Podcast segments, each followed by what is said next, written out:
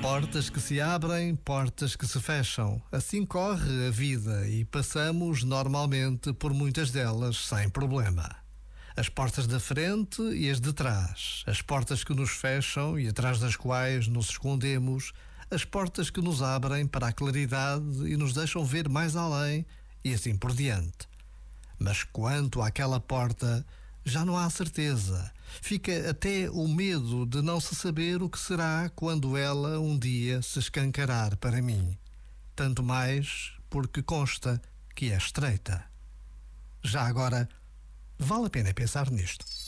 Este momento está disponível em podcast no site e na app.